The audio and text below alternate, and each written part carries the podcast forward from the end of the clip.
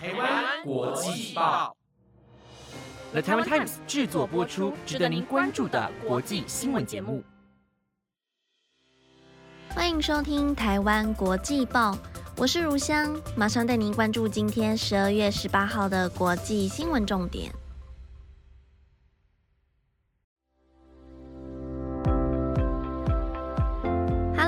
听众朋友们，晚安！今天是公投的日子，不知道大家有没有返乡投票呢？等到大家收听这集的国际报时，公投的结果就会出来了。不管是不是自己支持的结果，希望大家都能够接受，并且不要有太多的情绪化的谩骂。那也顺便提醒一下听众朋友们，像是这种台湾的时事议题，我们台湾国际报的 Instagram 都有做简单的介绍。就算不太了解，只要随时关注台湾国际报的 Instagram，都会有新的议题懒人包送给大家。所以还没有追踪的听众朋友们，赶快按下追踪哦，跟我们一起讨论时事还有国际议题。那在节目的最后也会有你问我答的环节，所以一定要听到最后哦。聊完天之后，就赶快进入今天的新闻。今天会带大家关注到 Omicron 的病毒相关新闻，以及 Google 希望海底电缆能够连接到台湾。最后还有比特币很有可能会在市场上慢慢消失，原因有两个关键因素，到底是什么呢？如果您对以上的新闻内容有兴趣，就继续听下去吧。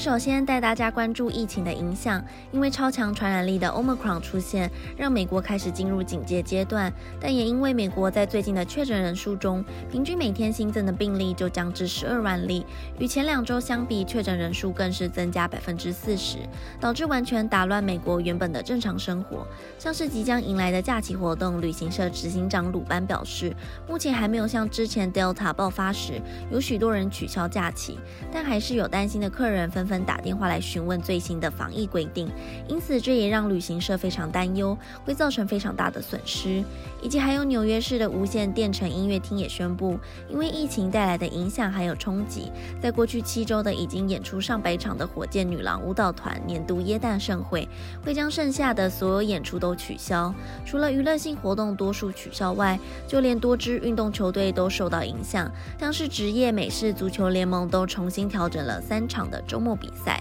而公务官员表示，现在 Omicron 在非洲以及英国等地快速传播，很可能也会在美国传播开来，也很有可能会与 Delta 病毒一起带来极大的医疗压力。另外，虽然目前南非的初步数据显示，Delta 病毒与 Omicron 相比，Omicron 还是主要以轻微症状为主，但今天公布的一项英国研究发现，这两种变异株所造成的状况其实严重程度并没有差异，因此让美国首席防疫专家佛奇非常担心。他表示，当有更多的人被传染时，住院总人数就会增加更多，这也意味着可能会有更多的人死亡。佛奇还表示，官员们正在讨论是不是应该将完整接种的定义纳入追加剂，以此来降低 Omicron 的威胁。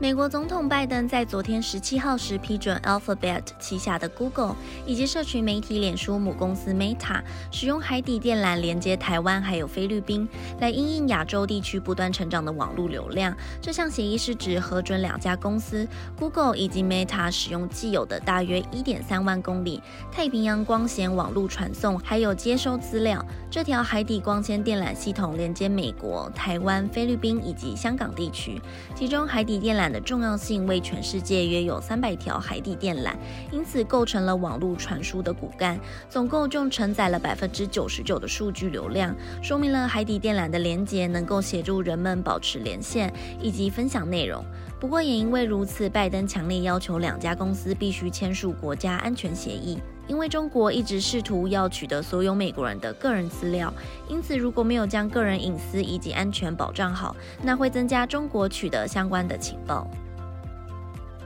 而两间公司也承诺会保护美国人资料的隐私和安全。其中，Meta 公司申请的许可是使用菲律宾到美国的连接，Google 则是申请连接台湾的部分。两间公司也皆表示这些电缆很安全，且数据透过先进的加密技术保护。另外，根据协议规定，Google 和 Meta 必须每年评估敏感资料所可能发生的风险，也要能够在二十四小时内限制或阻止电缆数据流量，来达到隐私安全的维护。不过，目前中国驻美大使馆还没有任何回应。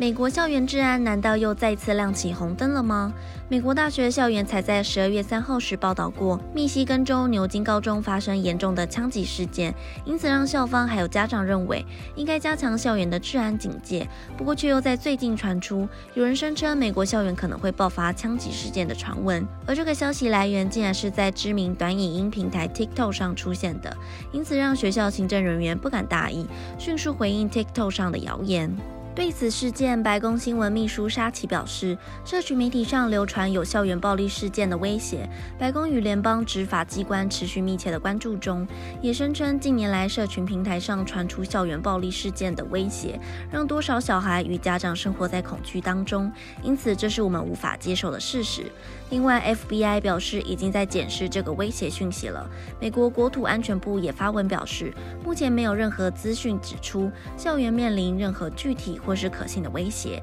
所以还不需要有过度的担心。不过，TikTok 也迅速出面安抚民众，表示已经在配合执法机关进行调查。FBI 与国土安全部也都已经证实没有可信的威胁性，因此会将危言耸听的内容都移除，因为这些内容违反 TikTok 的错误讯息政策。TikTok 也在最后承诺，如果发现有任何人在影音平台上宣传暴力行径，将会移除内容，并且同时通报相关执法当局。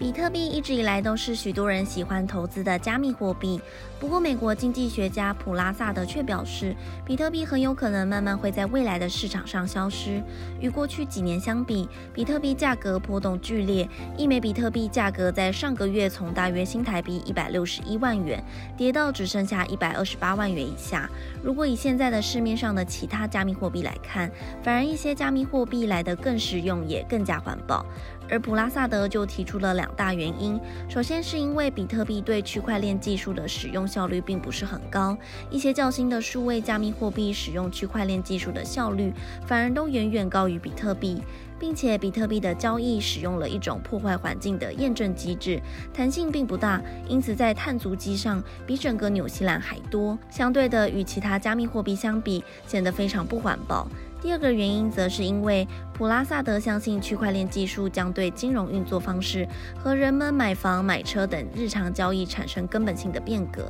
但因为比特币不能很好的作为交换媒介，加上数位加密货币让全球中央考虑发行数位货币，这可能将提供每个人都可以获得的低成本支付的选择性，从而增加金融包容性，并且有可能提高金融稳定。如此一来，加密货币就变得没有价值，只剩下投资者的信念而已。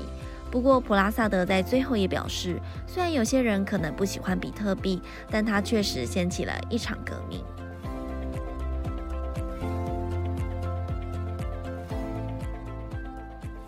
新闻的最后，带大家关注电动车成本不断攀升，而主要原因在于电动车的电池关键金属材料锂离子成本会不断涨到二零二二年。因为受到 COVID-19 疫情的影响，供应链危机持续紧张，全球对于绿能还有再生能源的需求量也不断增加，锂离子电池关键材料需求就持续上升，也增加了电池的成本，而这也间接需要以放慢电动车采用速度来达到成本考量的平衡。从目前的状况来看，锂价格指数在今年就上涨了两倍之多，创下历史新高。刚好又在最近，中国对于电动车的产量大增，电动车销售预计将从二零二零年三百万飙升至二零四零年的六千六百万辆。不过，就需要考量到电池成本的相关问题。但有分析师预测，从目前电池成本的价格上涨，并且供应的数量一样无法得到满足的话，预计未来几年全球平均锂价格会继续上涨，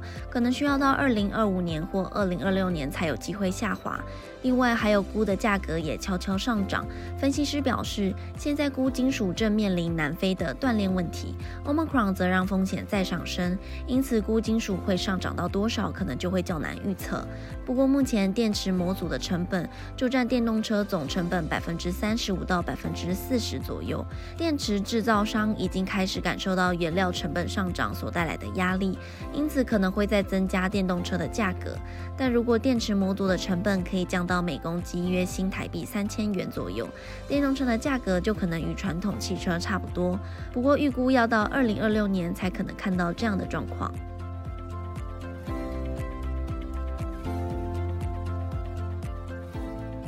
以上是今天的台湾国际报。本节目内容有了台湾 Times 制作播出，感谢您今晚的收听。那在节目的最后要来进行你问我答的环节啦。因为时间上的关系，所以我挑了几个问题来做回答。有听众朋友的问题是最喜欢什么样类型的电影呢？我自己的话，我会比较喜欢悬疑惊悚片。悬疑的剧情如果能再加上惊悚，那我会超级想要看的。再来一个问题是，对于星座比较有研究还是血型？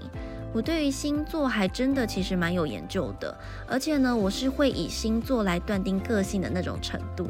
不过也还是当做参考而已啦。好啦，那今天的国际报就到这边喽，希望大家会喜欢你问我答的环节。我是如香，我们下礼拜六再见喽，拜拜。